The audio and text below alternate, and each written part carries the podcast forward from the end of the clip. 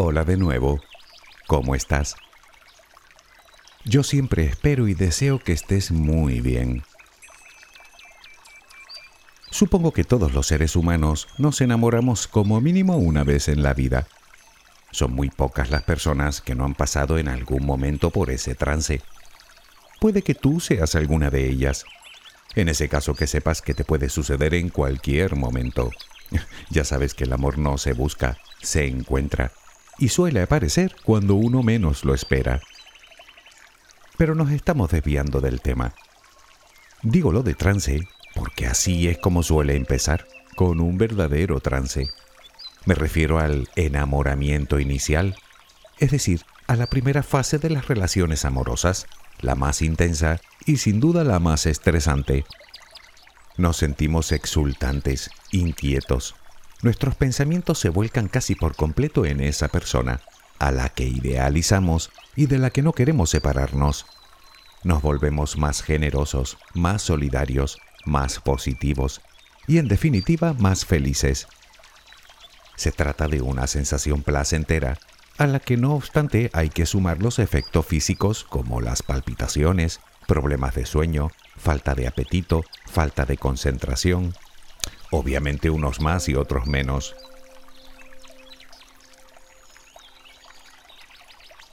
Hasta aquí todo es absolutamente normal y no es de extrañar. Las hormonas convierten nuestro cerebro en una auténtica bomba química que nos vuelve del revés. Sin embargo, por lógica, esto no dura mucho. Según algunos expertos, no pasa de los seis u ocho meses. Otros afirman que puede durar hasta un par de años, pero no más allá. Simplemente porque nuestro organismo no puede soportar semejante cóctel de sustancias químicas. Nos agotaría sin remedio. Con el tiempo vuelve el equilibrio. Las hormonas que nos alteraban comienzan a remitir, dejando paso a la aparición de elementos más racionales. Y o bien consolidamos el vínculo amoroso, basado en el respeto, en la seguridad, en el compromiso, en los valores y en el cuidado del otro, o bien abandonamos la relación. Digamos que según el caso, el enamoramiento puede dar paso al verdadero amor o a la ruptura de la relación. Y esto, nos guste más o nos guste menos, también es normal. En fin, son las cosas del amor. Hablamos de limerencia.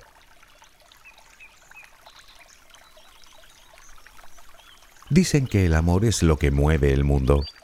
Bueno, yo creo que es el amor y por desgracia la falta de él. Pero volvamos al enamoramiento inicial. ¿Podríamos llamar a ese estado de alteración limerencia? Bueno, en realidad no.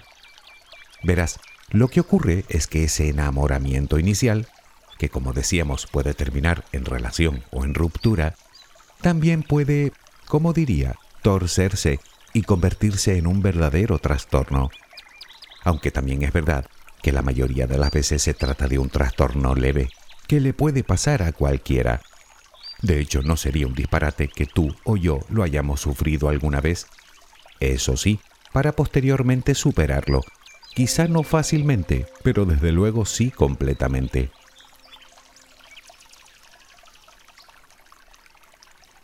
Es cierto que al principio el enamoramiento y la limerencia son prácticamente indistinguibles pues sentimos exactamente lo mismo. Me refiero tanto a los efectos físicos como a los psicológicos. Sin embargo, hay algo que diferencia claramente al enamoramiento de la limerencia, pudiendo pasar de un trastorno leve y pasajero a un problema más profundo y duradero, comparable a un trastorno obsesivo compulsivo, tal y como lo definen algunos autores. ¿Cómo? añadiendo a toda esa locura la necesidad extrema de ser correspondidos. Aquí es cuando podemos convertir el enamoramiento en una auténtica patología, completamente incapacitante en los casos más graves. No en vano se le llama la enfermedad del amor.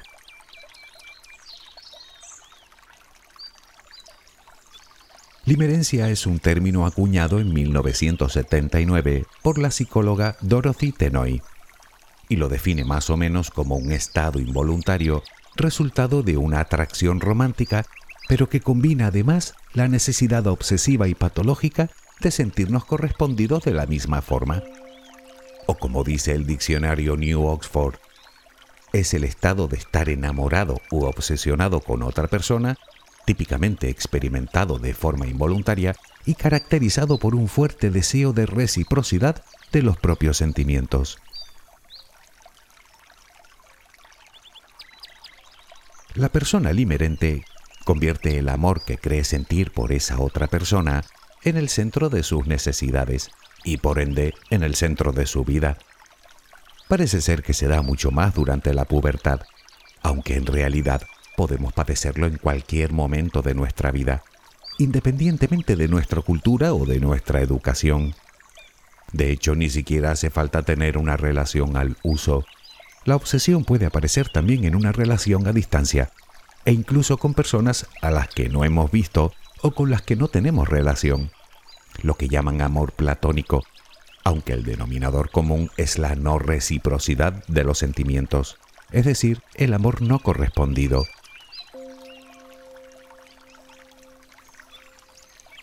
Decíamos que el enamoramiento inicial es prácticamente igual a la limerencia.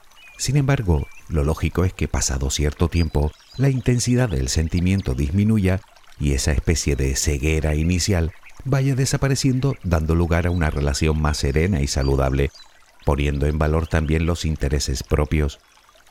Pues bien, la limerencia aparece cuando uno de los dos integrantes de la pareja no es capaz de superar ese momento de apasionamiento inicial, o bien cuando es solo uno quien lo siente mientras que el otro no.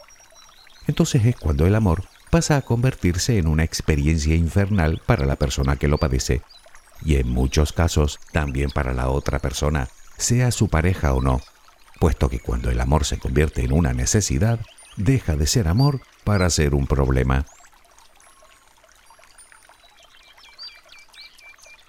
Los síntomas de la limerencia son muchos y muy variados. Ya conoces los que ocurren durante el enamoramiento, pero no son los únicos. Para empezar, nuestros pensamientos son exclusivamente hacia la otra persona. Sí, ya sé que en el enamoramiento también sucede, pero tal vez no sea de la misma manera. La persona limerente simplemente no puede pensar en otra cosa. Todo lo recuerda al ser amado, todo lo relaciona con él. Su vida entera gira en torno a él. Fantasea y sueña constantemente con esa persona y con un reencuentro. Y siente la imperiosa necesidad de lograr su bienestar, olvidándose naturalmente de sí misma lo cual interfiere directamente en su rendimiento, tanto laboral como académico como del tipo que sea, provocándole además un cierto aislamiento, si no es que se aísla de su entorno por completo para poder dedicar hasta el último minuto a pensar en esa persona.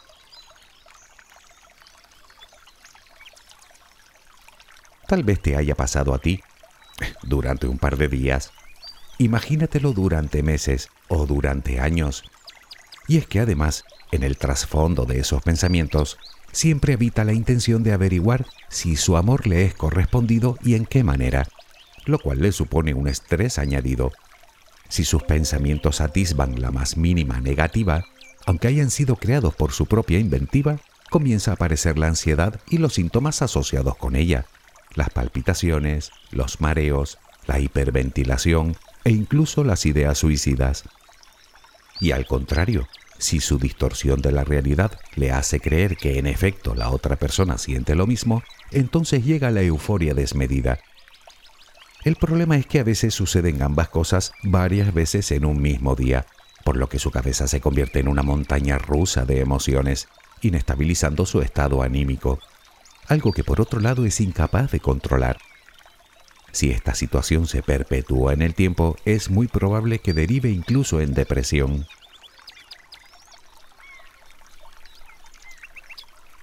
La persona limerente idealiza desmesuradamente a la persona amada y magnifica la percepción que tiene de ella. Quiero decir que su obsesión por esa persona le impide incluso escuchar cualquier crítica contra ella.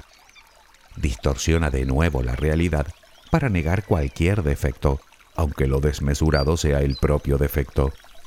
Lo que resulta bastante curioso, puesto que es muy probable que ni siquiera encaje con la persona amada ni en valores, ni en aficiones, ni en personalidad. Sin embargo, son obstáculos que el limerente asume y que transforma en alicientes que le empujan a seguir con esa obsesión.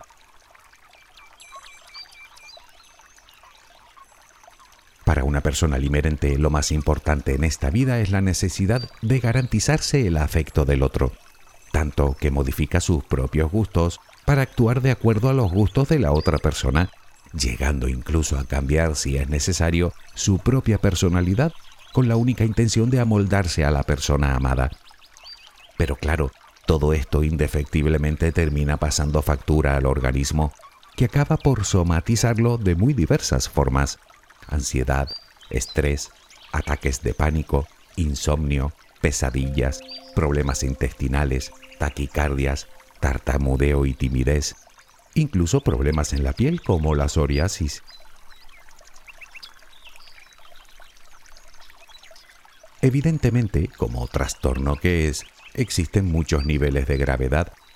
Quiero decir que no todas las personas que sufren limerencia llegan a ciertos extremos y es precisamente en los extremos cuando el sufrimiento se extiende a su entorno.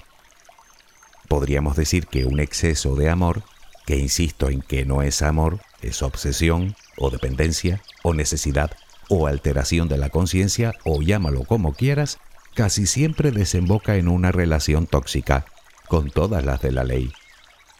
Y es que la limerencia provoca comportamientos obsesivos que ocasionan malestar a la otra persona como por ejemplo las constantes llamadas de atención, provocar discusiones, dar celos, controlar a la otra persona o directamente acosarla. Según diversos estudios, una parte al menos de la considerada violencia doméstica lleva detrás a una persona limerente. Claro que también puede ser la persona limerente la que dé con alguien egoísta o con cierto grado de psicopatía y que termine siendo una marioneta en sus manos obviamente empeorando incluso más su sufrimiento.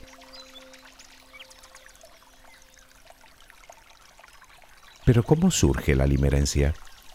Bueno, es razonablemente sencillo de entender. Recordarás que durante el enamoramiento nuestro cuerpo se inunda de diversas hormonas que nos hacen sentir todos esos síntomas de los que hablábamos.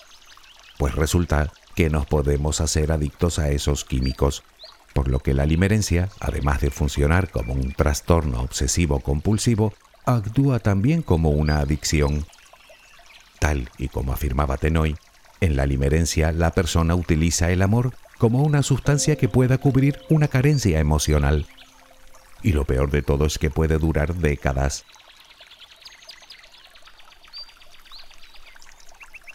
Decíamos que todos estamos expuestos a padecer limerencia alguna vez, sin embargo, también es verdad que existen personas con cierta tendencia emocional a padecerla. Generalmente suele darse en personas que tienen una baja autoestima y un apabullante miedo al rechazo y al abandono. En personas sumisas, tendentes a la dependencia emocional, que buscan ansiosamente ser queridas y aceptadas. En cualquier caso, si vas a buscar el origen a todos estos problemas emocionales y de personalidad, no tienes que ir muy lejos. En la niñez los encontrarás casi todos.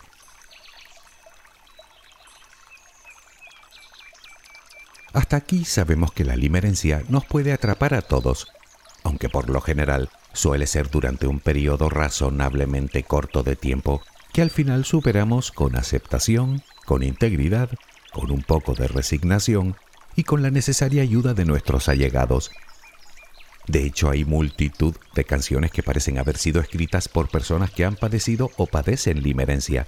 Ya sabes, eso de si tú no estás, me quito la vida. Volvemos con las ideas suicidas. Románticas, sí, pero suicidas al fin y al cabo.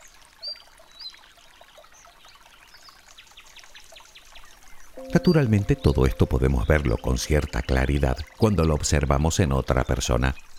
Digamos que cuando miramos el panorama desde fuera, porque cuando estamos dentro resulta que es bastante difícil tomar conciencia de ello. Intenta decirle a una persona limerente que lo que siente no es amor, sino que es una obsesión provocada por un cóctel químico en su cabeza debido a que padece problemas emocionales que le vienen de la niñez. no sé yo si te iba a hacer mucho caso. Tal vez lo único que logres con ello sea apartarla de ti La pregunta, por tanto, es, ¿cómo salir de ahí?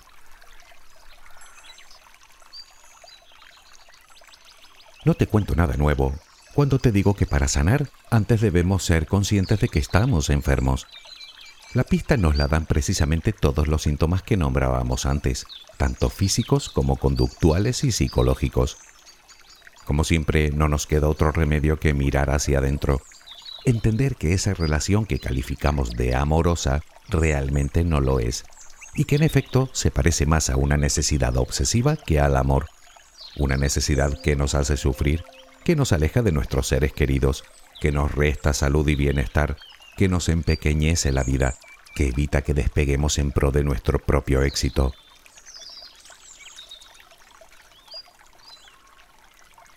La sugerencia que nos dará cualquier especialista es que busquemos ayuda terapéutica en cuanto tomemos conciencia de que tenemos un problema. Claro que la mayoría de los casos no hace falta. Pasado cierto tiempo empezamos a racionalizar y es cuando todo vuelve a la normalidad. Por lo tanto debemos preguntarnos, ¿cuánto tiempo llevo así? Una semana, ni caso, date tiempo. Tres años, ya puedes correr a que te vea alguien. Y si lo piensas, tiene mucha lógica. A cualquier persona que se encuentre en una situación así, le va a ser bastante complicado tranquilizarse para poder ver las cosas con cierta perspectiva, sobre todo porque se encuentra inundada de hormonas. Por lo tanto hay que empezar por estabilizarnos, es decir, por calmar los síntomas, y eso lo hace muy bien cualquier terapeuta. A partir de ahí debemos empezar a cambiar la relación que tenemos con nosotros mismos. Verás, la persona limerente, por regla general, no suele quererse mucho a sí misma. Y como sabes, esa es la clave para poder amar a los demás y mantener relaciones saludables con otras personas. Por lo tanto, sería bueno empezar a mejorar su autoestima y su amor propio.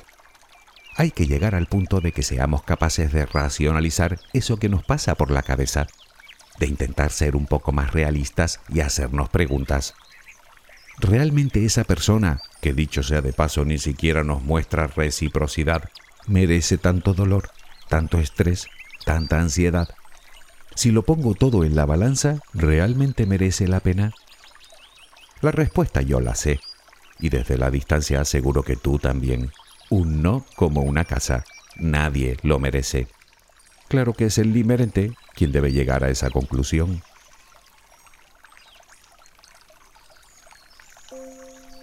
El otro gran paso es investigar. Sí, investigar. ¿El qué? Pues de dónde nos viene esa férrea necesidad de ser queridos, de ser aceptados. ¿De dónde nos viene ese miedo profundo al rechazo y al abandono? Sé lo difícil que resulta a veces mirar a los ojos al pasado pero te aseguro que a menos que descubramos el origen de nuestros miedos e inseguridades, seguiremos sintiendo eso, miedo e inseguridad, y seguiremos necesitando que alguien nos quiera, que es lo mismo que decir que seguiremos esperando a que venga alguien para darnos aquello que solo podemos encontrar dentro de nosotros. No me cansaré de decirte que el amor nace de nuestro interior y que además no duele.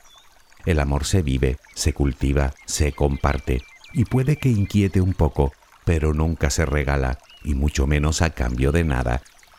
O dicho al revés, si duele, ya no es amor. Podremos ponerle un sinfín de nombres, pero el de amor no le cabe por ningún lado.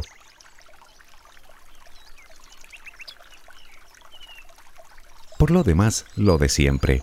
Salir, pasear, hacer cosas que nos gusten, apoyarnos en la familia y amigos, en los que realmente nos quieren bien, pero también hacer nuevas amistades, iniciar proyectos, retomar viejas aficiones, aprender cosas nuevas, apuntarnos a cursos o a talleres o a organizaciones de lo que sea, y sobre todo, eliminar todo lo relacionado con esa persona, empezando por supuesto por las redes sociales.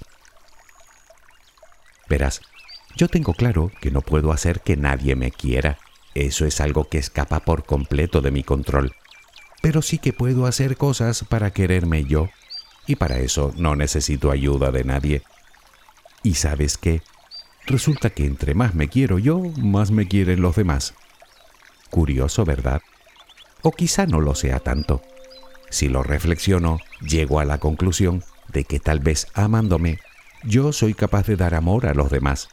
Y si es verdad que lo que das es lo que recibes, pues no parece tan raro al fin y al cabo. ¿Qué opinas tú? Espero que tengas una luminosa jornada. Hasta muy pronto.